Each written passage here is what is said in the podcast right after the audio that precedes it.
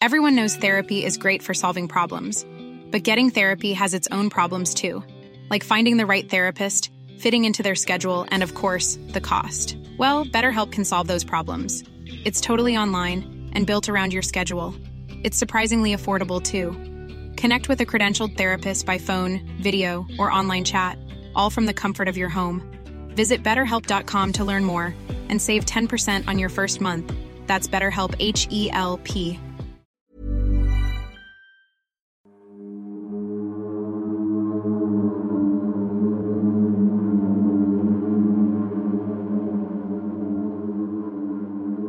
Bienvenidos sean a un nuevo capítulo de su programa de cada domingo de Noche de Terror.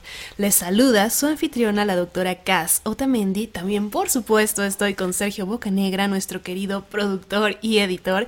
Y del otro lado del micrófono, mi mejor amigo, el doctor Miguel Padilla. Miguel, ¿qué nos cuentas esta noche de terror? Pues primero muchas gracias por esa presentación tan bonita, eso de mejor amigo es recíproco y lo sabes, te quiero muchísimo. Pero bueno, oigan, aparte de las muestras de afecto que aquí están presenciando, también para nuestro querido productor, les queremos agradecer porque ya somos más de 300 mil en el canal. Cierto. Ya por fin se nos hizo, muchísimas gracias. Y ya diciendo, aprovechando el momento de las gracias, también muchísimas, pero muchísimas gracias a todos los antisuscriptores que nos dejaron una propinita en videos pasados pulsando el botón de gracias. Así que si te parece bien, querida Cass, vamos a comenzar a los agradecimientos. Adelante. Voy a empezar con Rain Marigold, muchísimas gracias. Lucy Tanaka. Tenemos también a Fernanda Pérez que nos escribe. Gracias por tocar temas tan interesantes. Ya vi casi todos sus videos y de verdad ninguno me aburre. Mucha suerte, sigan así. Muchísimas gracias Fer por tu propinita. Yo tengo aquí a Sandra González. Ella dice, gracias, hola, estoy en maratón, me encantó su canal. Yo soy mayormente escéptica, pero me gustan estos temas. Se agradecen los conocimientos y datos que manejan. Bueno, ambos son científicos y tienen mucha cultura. Son ñoños igual que yo. Me alegro haber encontrado su canal. Un abrazo desde Chile. Querida Sandra, un abrazo hasta tu hermoso país. También tenemos a Ángeles Pereira. Muchísimas gracias. Recuerden también que si no les es posible dejarnos una propinita, otra forma de apoyarnos para seguir eh, creando estos episodios sería suscribiéndose pulsando el botón de suscribirme y compartiendo este video en sus redes sociales. Nosotros somos Sergio, Cas y Miguel y esto es el Antipodcast. Comencemos con esta antihistoria. Hola, soy Alfredo desde Ciudad de México y les contaré una historia que me ha acompañado durante años. Una historia de un demonio que se ha adueñado de mi vida y de mi alma. Fue hace algunos años cuando mi ambición me llevó a experimentar con rituales oscuros, buscando poder y riqueza. Yo empecé a adentrarme poco a poco a este mundo de lo oculto gracias a un conocido. A él lo conocí en el trabajo. En ese entonces yo trabajaba en un almacén. El tipo era raro, era algo apático, pero eso sí, muy educado. Durante ese periodo de tiempo yo estaba sumido en una depresión muy fuerte. Acababa de separarme de mi esposa y ella no me permitía ver a los niños. Aparte de que perdí mucho dinero y tuve que ocupar parte de mi herencia, la cual era la suma de varios terrenos y propiedades para pagar las deudas de un negocio que fracasó. Yo dormía poco, pues no dejaba de tener pesadillas con una mujer, una mujer a la cual le faltaban las cuencas de los ojos. No sabía qué quería, pero a la fecha estoy convencido de que me buscaba por algo. No sé si pedir mi ayuda o advertirme de algo maligno. También, en ese tiempo, dejé de frecuentar a mis amigos, pues en su mayoría eran casados y tenían familias. Era sumamente incómodo convivir con ellos y sus esposas cuando la mía ya no estaba más a mi lado en esas reuniones. Por lo tanto, pasaba mucho tiempo solo sumergido en mis pensamientos, cada vez más deprimido. Y como bien dicen, en las buenas tenemos muchos amigos, pero en las malas casi nadie está para ti. Y así fue. Mis, entre comillas, amigos, poco a poco comenzaron a alejarse, pues yo ya no tenía ganas de salir a tomar con ellos. Y los dos amigos verdaderos que tengo Desafortunadamente, viven en otra ciudad. Una tarde, mientras llenábamos inventario a fin de mes, me tuve que quedar hasta tarde en el almacén junto con Roberto. Llamémosle Roberto. Fue ese día que intercambiamos más palabras de lo habitual. Buenos días y hasta mañana. Él me contó que era soltero, pero que tenía una hija. Y también me habló de un grupo muy selecto de amigos, o más bien una especie de club, donde se reunían para comer, charlar temas importantes, pasar el tiempo. A mí me pareció por demás interesante pensar que Roberto era en realidad una persona tan culta y sociable.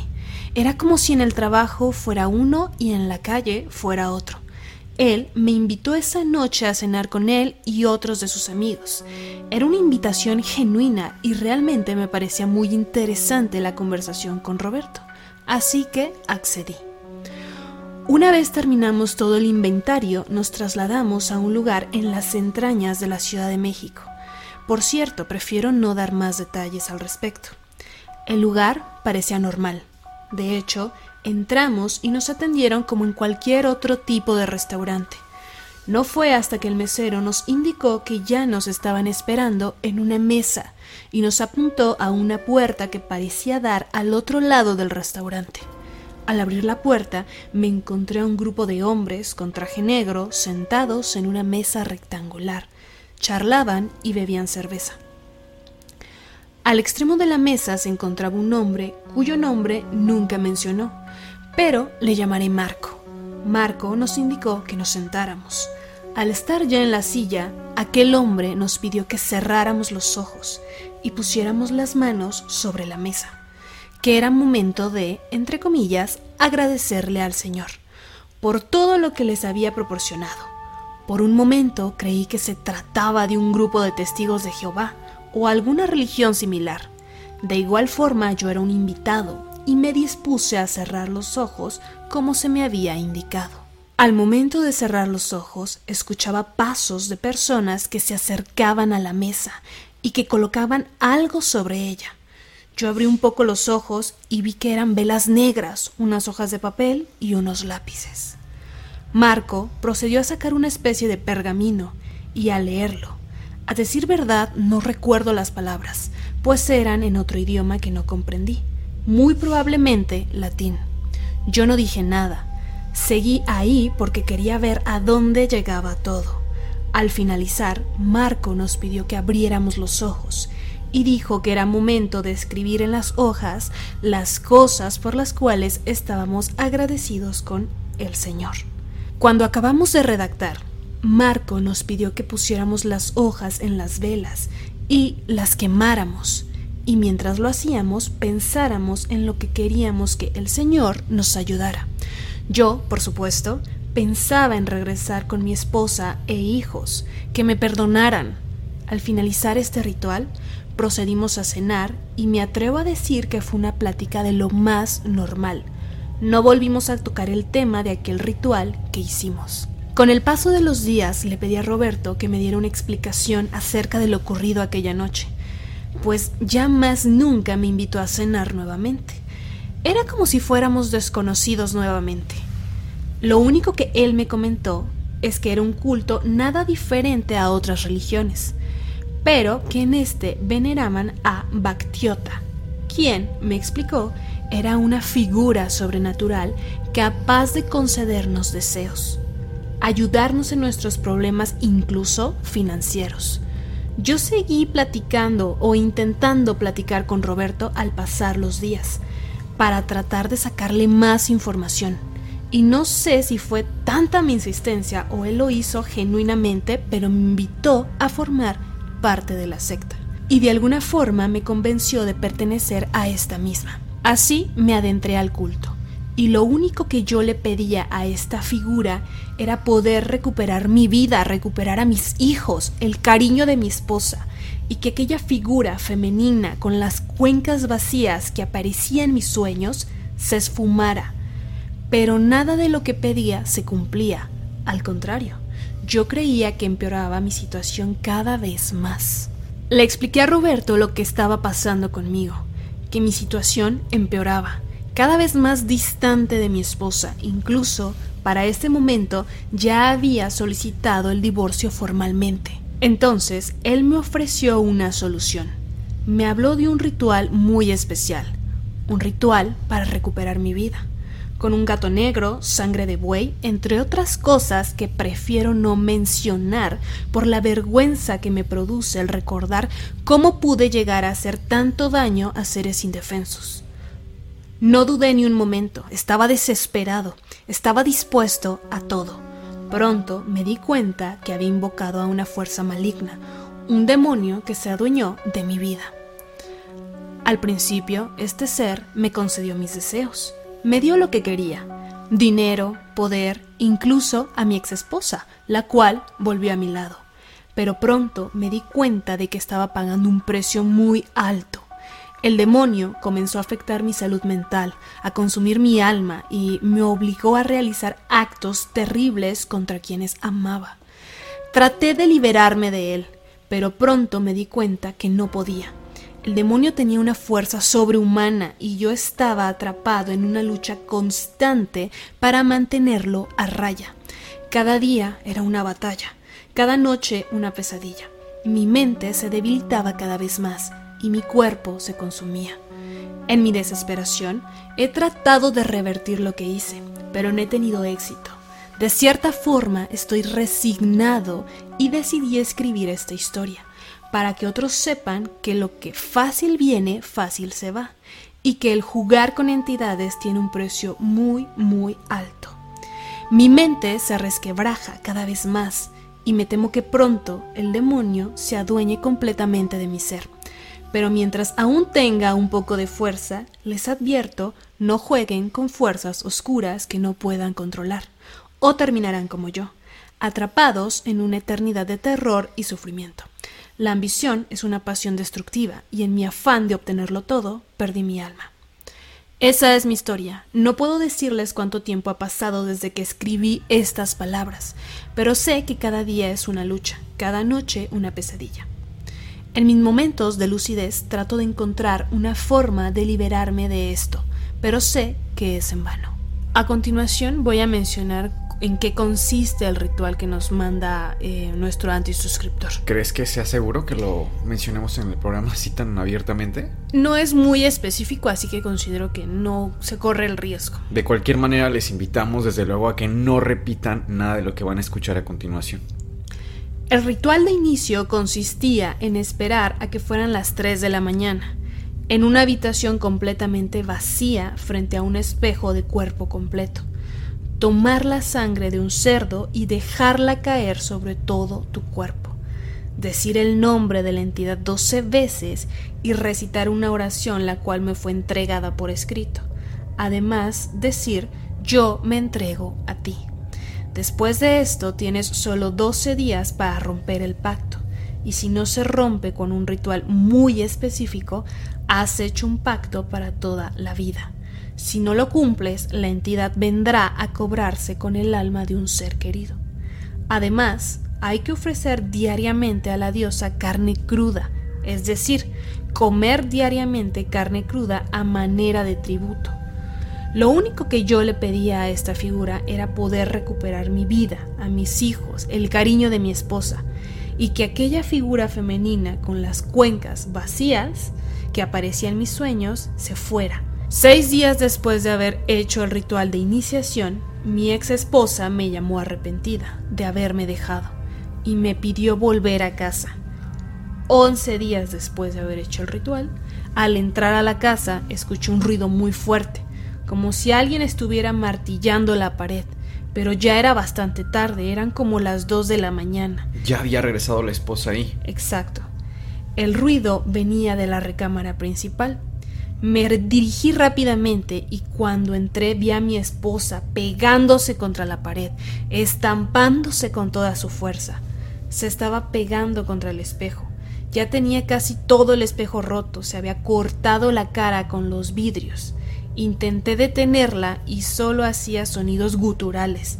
Honestamente me asusté muchísimo y solo se detuvo unos cinco segundos después. Volteó hacia mí y se acarició el abdomen. Después se desmayó y la llevé a urgencias. Al día siguiente intenté romper el pacto, pero todo fue en vano. Ya nadie del culto me contestó. Les voy a confesar algo. He tratado de mantener quieta a la entidad con sacrificios pequeños, como gallinas y animales chicos, pero siempre siento que ya está cerca y tiene hambre. No dudo que venga por mí pronto. Les escribo esto porque los pactos son reales y sí, sí tengan miedo de ellos, porque créanme, cuando les digo que el diablo no es lo peor que puede venir con ustedes. Esta historia, Miguel, me parece también muy fuerte. Sí. Bien sabes, y ya lo hemos comentado antes, que todas las historias que ustedes nos envían pasan por una revisión de ambos, al que nos envían al correo. Sin embargo, tampoco nos gusta ponerlas en duda. Estaba leyendo más acerca de esta entidad o demonio que nuestro antisuscriptor eh, comenta. Y sí, sí existe esta entidad. Entonces, y obviamente no encontré eh, más detalles acerca de, de, la invocación. de la invocación y todo esto. Pero sí es una realidad que este tipo de entidades existen, que se alimentan de cierta forma, hay que hacerles una especie de ofrenda, tal como lo comentamos alguna vez, por ejemplo, con la Santa Muerte, ¿no? Eh, igual me gustaría agregar un poco sobre el color de las velas, porque yo siempre pensé que las velas tenían siempre, por ejemplo, vela negra estaba asociada a algo negativo, a una invocación incluso demoníaca, y las velas blancas, y bueno, hasta algo ahí. Bueno. Exacto. Y en este libro de magia, que es uno de los que tenemos para consultar aquí en el Antipodcast como parte de la información que podemos proporcionar, dice así, las velas marrón y negro sirven para ahuyentar lo malo, detener el acoso incluso escolar o laboral, una transición fácil, fortalecer la disciplina personal incluso para dejar hábitos negativos. Entonces me resulta bastante interesante como esta diferencia con lo que uno siempre podría pensar simplemente con el color. Incluso dice así, preparar la vela. Antes de hacer un conjuro con la vela, es importante prepararla. Para comenzar, límpiala con un trapo húmedo. Ello eliminará cualquier energía no deseada. Toma un cuchillo afilado o alfiler e inscribe tus deseos en la cera. Haz la inscripción tan detallada como te lo permita la longitud de la vela. Puede que sea fácil que quepan frases largas en una vela pequeña. Y aquí te va dando como el paso a paso, incluso cómo hacer conjuros. Pero fíjate que todo este tema a mí me resulta muy interesante porque me recuerda incluso a temas con evidencia científica, como lo es... Em, no propiamente el mindfulness, pero sí el tema de los mantras, la meditación, la repetición de ciertas palabras. Por ejemplo, para que se den una idea, aquí un conjuro que dice es muy sencillo, es una repetición de 3, 6, 7 veces, 7, el número 7 como comentábamos hace poco. Anhelo tener éxito en mi trabajo. Anhelo tener éxito en mi trabajo. Estarlo diciendo y repitiendo. Podemos aquí explayarnos muchísimo, pero encuentro que incluso libros de magia son muchísimo menos agresivos o peligrosos que experiencias que nos ofrecen en una junta como este hombre. O sea, entra a una junta y sale con el alma vendida prácticamente. A mí también aquí quisiera hacer como una inscripción importante y es que de repente las personas con un tema de salud mental debilitada entiendas a lo mejor una persona deprimida, con mucha ansiedad, pues son presas fáciles en muchos sentidos, porque muchas veces estas instituciones religiosas que ofrecen pactos y te cumplen tus deseos y tal, no es a gratis. O sea, en este caso el cobro pues fue espiritual si tú gustas, pero muchas veces son cobros literal monetarios, son un abusar. La ignorancia siempre tiene un costo, siempre ser ignorante es muy caro. Y si tú tienes una necesidad muy grande y alguien más inteligente que tú lo sabe, o te enseña, o pasa desapercibido, o se va a aprovechar de ti. Hay tantos charlatanes hoy día. No sabemos el estado de salud mental de esta persona. No sabemos si tiene una enfermedad mental. No sabemos mucho de esta persona. Puede que su historia sí sea real, no le quito ese punto, pero podría ser también un montón de cosas y que tristemente allá afuera hay gente que se va a aprovechar de esa vulnerabilidad. Vamos con la siguiente antievidencia y dice así. Hola, ¿qué tal? Espero puedan llegar a leer este correo. les quiero mostrar un video que tiene algo realmente impresionante. No soy alguien que sea creyente de lo paranormal, aunque sí soy fanático de su podcast. Así que me cuesta creer relatos y experiencias de este tipo. Hace ya unos años en que mi madre y yo nos quedamos solos en casa tras el fallecimiento de mi padre. Mi madre se quedó con bastante incomodidad en la casa, incluso podría decirse miedo, y no necesariamente porque ocurriera algo extraño. Incluso hubo una ocasión que mi madre me despertó de la nada por la madrugada, porque un gato negro no dejaba de observarla y quería que yo lo ahuyentara. Con todo esto era difícil para mí creer cuando mi madre me contaba que se movían cosas por sí solas en la casa, a lo cual yo siempre terminaba riéndome de ello. Sin embargo, un día en que me encontraba hablando con mis primos por videollamada, algo de verdad impresionante ocurrió al fondo. Cuando me di cuenta de ello, no lo podía creer e intenté de mil formas buscar recrear lo sucedido. Simplemente hasta el día de hoy no tengo explicación para ello y realmente he comenzado a creer que igual y si hay cosas que nos pueden sobrepasar y no tienen una explicación. El video que les envío está recortado y sin sonido, ya que no quería mostrar mi rostro.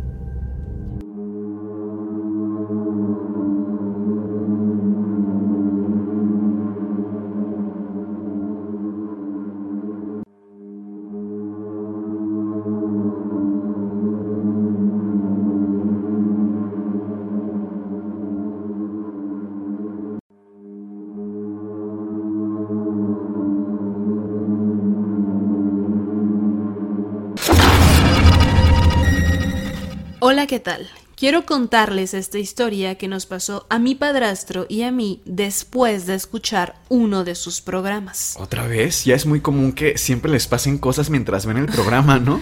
en efecto, y sí, esta historia también ocurre después de escuchar el antipodcast. Para empezar, tengo que decirles que esto pasó la noche del 23 de enero de este año, 2023. Yo vivo en la Ciudad de México y vine de visita a ver a mi mamá y a su nueva pareja a Teciutlán, Puebla. Cabe mencionar que aquí todos tienen una superstición muy fuerte y son muy arraigados a sus costumbres. Dado que estudio Derecho y Criminología, tenemos que estudiar el comportamiento del ser humano en sociedad. Y en esta misma hay un tema que se llama ciencias ocultas y tiene un apartado a la demonología. Estuve un tiempo buscando la jerarquía de estos. Busqué sobre Astaroth, el cual se nos aparecería más adelante. Behemoth, Balak, que también mencionaré más adelante, Belcebú, Lucifer, entre otros. La noche del 23 de enero yo le platiqué a mi padrastro, al cual denominaremos como Felipe, sobre mi investigación. Y también pusimos un capítulo del Antipodcast, el cual era sobre posesiones demoníacas. Es el capítulo donde Cass nos platica sobre la experiencia que tuvo con un exorcismo. Mi teléfono se apagó a la mitad de su capítulo, sin explicación alguna, con batería cargada y sin antes haber presentado tal falla. Felipe, en forma de burla, me dijo que sonaría con el final de la historia, y yo le correspondí dicho acto. Dieron las 12 de la noche y nos fuimos a dormir. Cabe mencionar que nuestras camas estaban en la misma habitación. Lo que pasa a continuación es lo más raro que nos pudo haber pasado. Empecé a soñar que estaba con mi familia, en una especie de pradera, y alrededor había más familias. En medio del prado había un tráiler destruido como si hubiera chocado. En eso una voz me decía que tuviera cuidado, porque había una criatura que trataba de llevarse a los niños, cuando de repente vi salir a una especie de niño con una gran cabeza. Era tan blanco como el papel, con los ojos negros azabache. Caminaba como si tuviera una gran pesadez en sus brazos. Al momento de que este ser salía, miraba fijamente a mi hermanito. Él tenía mucho miedo y se escondía detrás de mí, pero esta cosa iba hacia mi dirección. En ese momento sentí mucho pánico porque supe que eso no era un niño, era el mismísimo demonio Balak, el cual es un demonio muy poderoso con 30 legiones de demonios bajo su mando. Tuve tanto miedo que en mis pensamientos empecé a decir que Dios me amaba. En eso, Balak se acercó a mí y yo le di un puñetazo en su rostro y salí corriendo, tomando la mano de mi hermanito hacia un camino donde había enormes árboles que estaban obstruyendo la luz. Volté a ver a mi hermano y él ya no estaba.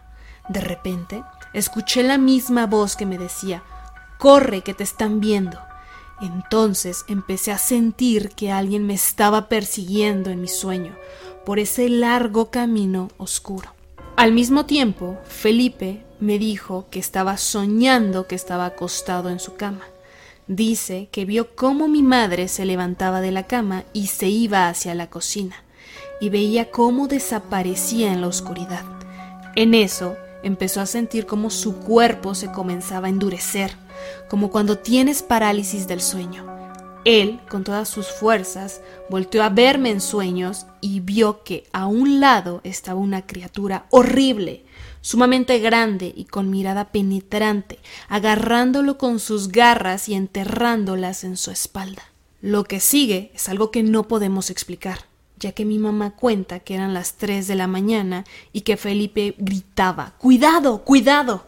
Y mientras yo aún dormía me estaba riendo pero mi mamá dice que era una risa desesperada. Cuando mi mamá despierta a Felipe, vieron que yo seguía riéndome.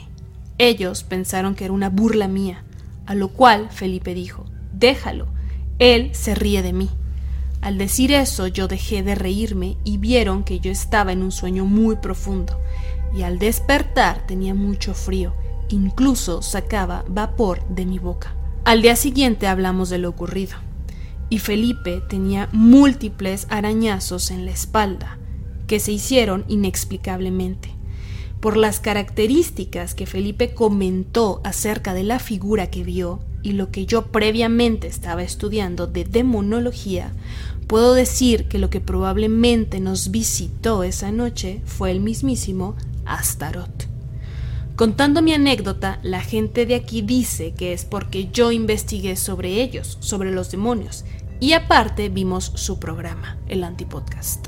Fue muy raro lo que pasó esa noche. Gracias por su tiempo. ¿Consideras que el hablar, simplemente hablar de este tema, leer de estos temas, estás llamándolos, estás invocándolos? Y si sí, ¿qué tan seguro es incluso ver una película de terror? Porque hay películas muy fuertes, no se diga por ejemplo El Exorcista. Son películas realmente muy muy fuertes visualmente y toda la carga de historia que tienen. ¿Es invocar? No, no creo que sea así, porque el invocar incluye muchas más cosas. O sea, es estar muy mm, dispuesto. dispuesto, educado en la materia en el sentido de lo que necesitas. Normalmente necesitas de varios elementos que se tienen que cumplir. Entonces el hecho de solo hablar del tema o leerlo, para mí no, no tiene esta importancia de poder invocar a algo o a alguien. Mi punto de vista respecto a esto, porque creo que puede ser bastante controversial en general, es que siento que a veces nos damos demasiado crédito como personas. Eh, a ver, no somos tan importantes, de pronto me refiero, y esto incluso lo sé porque he leído sobre cómo trabajar con deidades de la mitología griega.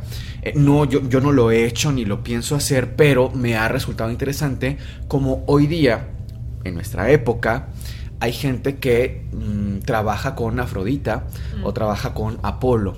Incluso en México, ¿eh? Entonces, siendo un país tan católico, me llamó la atención por ese lado.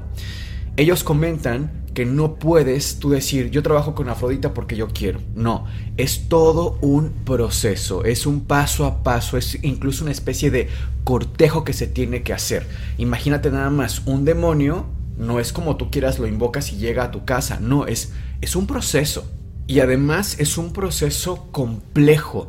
Eh, y lo veíamos incluso en el episodio de mm, Josué, ¿recuerdas? Sí, de la mano peluda. De la mano peluda es uno de los episodios que más críticas tiene en cuanto a si es real, no es real. Pero finalmente algo que sí creo que aporta a ese caso es que no es tan fácil como me encontré el libro, dije unas palabritas en latín y ya vino hacia mí, me cumplió mis deseos como Pepe Grillo, como eh, genio de la lámpara y después vino por mi alma. Realmente es complejo, es realmente peligroso probablemente, pero si hoy día una persona en la vida cotidiana se acerca a nosotros, Cas, no se nos ubica, vive aquí en Querétaro y nos dice, un demonio está detrás de mí. Nuestra primera reacción no es que no le creamos, es que tenemos que buscar por causas probables cuál es la más probable. Y a lo mejor esa persona tiene una enfermedad mental, insisto, como hablamos en el caso anterior, y esa es una posibilidad que nosotros tenemos que vigilar porque es muchísimo más factible. Sí, siempre la tenemos que contemplar. Por supuesto, y no nada más porque tengamos entrenamiento científico, sino porque valga la redundancia, pero es que es realmente complejo el llamar a una entidad.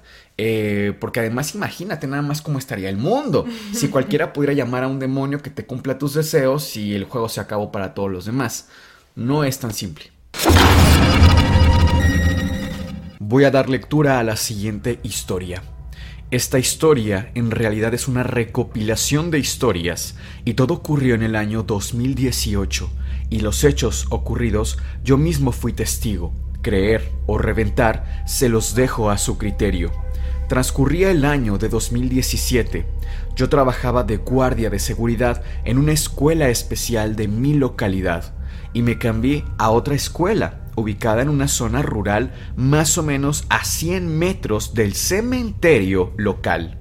El cambio de zona era más para salir del alboroto de la gente que había alrededor de la escuela especial.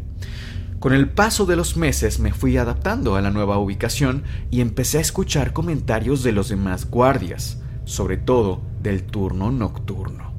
Decían que se escuchaban por las noches, cuando ya no había alumnos ni profesores, ruidos en las aulas, oficinas, en la cocina, pero yo hasta ese momento nunca había escuchado nada. Por la peligrosidad de la zona, éramos varios guardias en el mismo turno.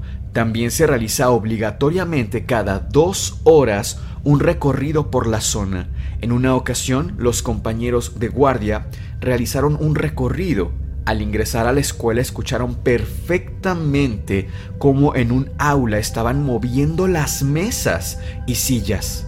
Claramente entraron a revisar el aula, pero no encontraron nada. Mi primera experiencia ahí fue una tarde-noche, cuando estaba haciendo guardia con otro compañero. Mientras estábamos en nuestra casilla, donde además cuidábamos a algunos animales y teníamos un cuarto lleno de herramientas, productos de limpieza y maquinaria agrícola, le dije que iría al baño.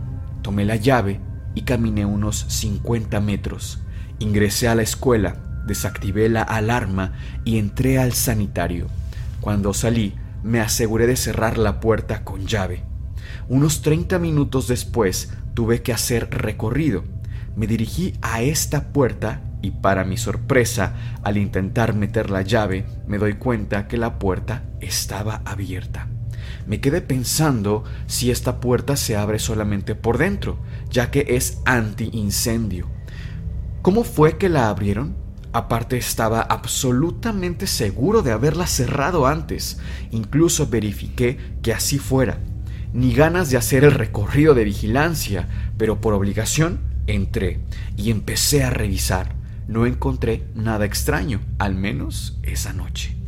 A este punto ya era una constante de otros compañeros guardias de escuchar ruidos sin explicación, incluso de encontrar objetos en lugares que no correspondían en absoluto. En una ocasión, en un aula, encontraron todas las sillas patas arriba al día siguiente dieron el reporte de este incidente, entre comillas, pensando en que quizá los alumnos por la tarde las dejaron desorganizadas de esta forma, pero se les comunicó que nadie había dejado las sillas así. Una noche nuevamente de guardia vi algo pasar rápidamente por el pasillo oscuro y le dije a mi compañero, vamos a ver qué pasa. Y fuimos los dos. Ya eran aproximadamente las 3 de la madrugada y nada. Además, siempre recorríamos con tres perros muy grandes y fieles. Siempre nos ayudábamos de los perros porque los lugares de la escuela estaban muy oscuros. El alumbrado que había no estaba en condiciones óptimas, era incluso preferible la luz de la luna. Los perros solían torear muy seguido en dirección a la escuela, pero luego de esto salían corriendo. Así que no nos quedaba de otra que dirigirnos con los reflectores. En una ocasión en que los perros nos llevaron hacia una parte muy oscura y hasta cierto punto abandonada de la escuela, tomamos varias fotografías, ya que encontramos sillas y mesas en buen estado. Esto pensando en que se les podría dar un mejor uso en vez de dejarlas a la intemperie.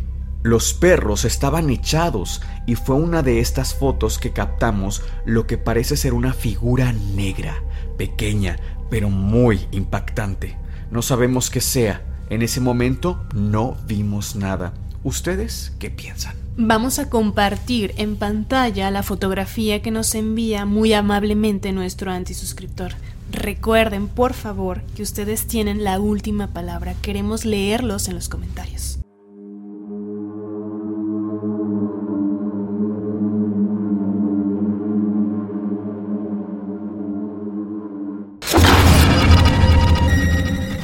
Antes de irnos, quiero recordarles el correo.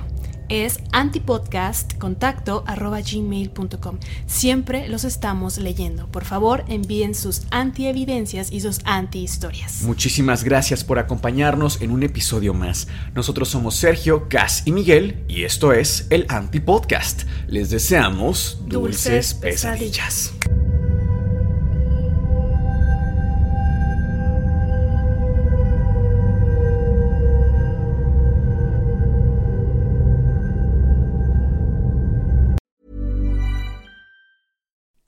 You like to look five years younger? In a clinical study, people that had volume added with Juvederm Voluma XC in the cheeks perceived themselves as looking five years younger at six months after treatment. Look younger, feel like you. Add volume for lift and contour in the cheeks with Juvederm Voluma XC. Reverse signs of aging by adding volume to smooth laugh lines with Juvederm Volure XC. For important safety information and to find a licensed specialist, visit juvederm.com. That's J U V E D E R M.com. Not for people with severe allergic reactions, allergies to lidocaine, or the proteins used in Juvederm. Common side effects include injection site redness, swelling, pain, tenderness, firmness, lumps, bumps, bruising, discoloration, or itching. There's a risk of unintentional injection into a blood vessel, which can cause vision abnormalities, blindness, stroke, temporary scabs, or scarring. Talk to a licensed specialist to find out if it's right for you.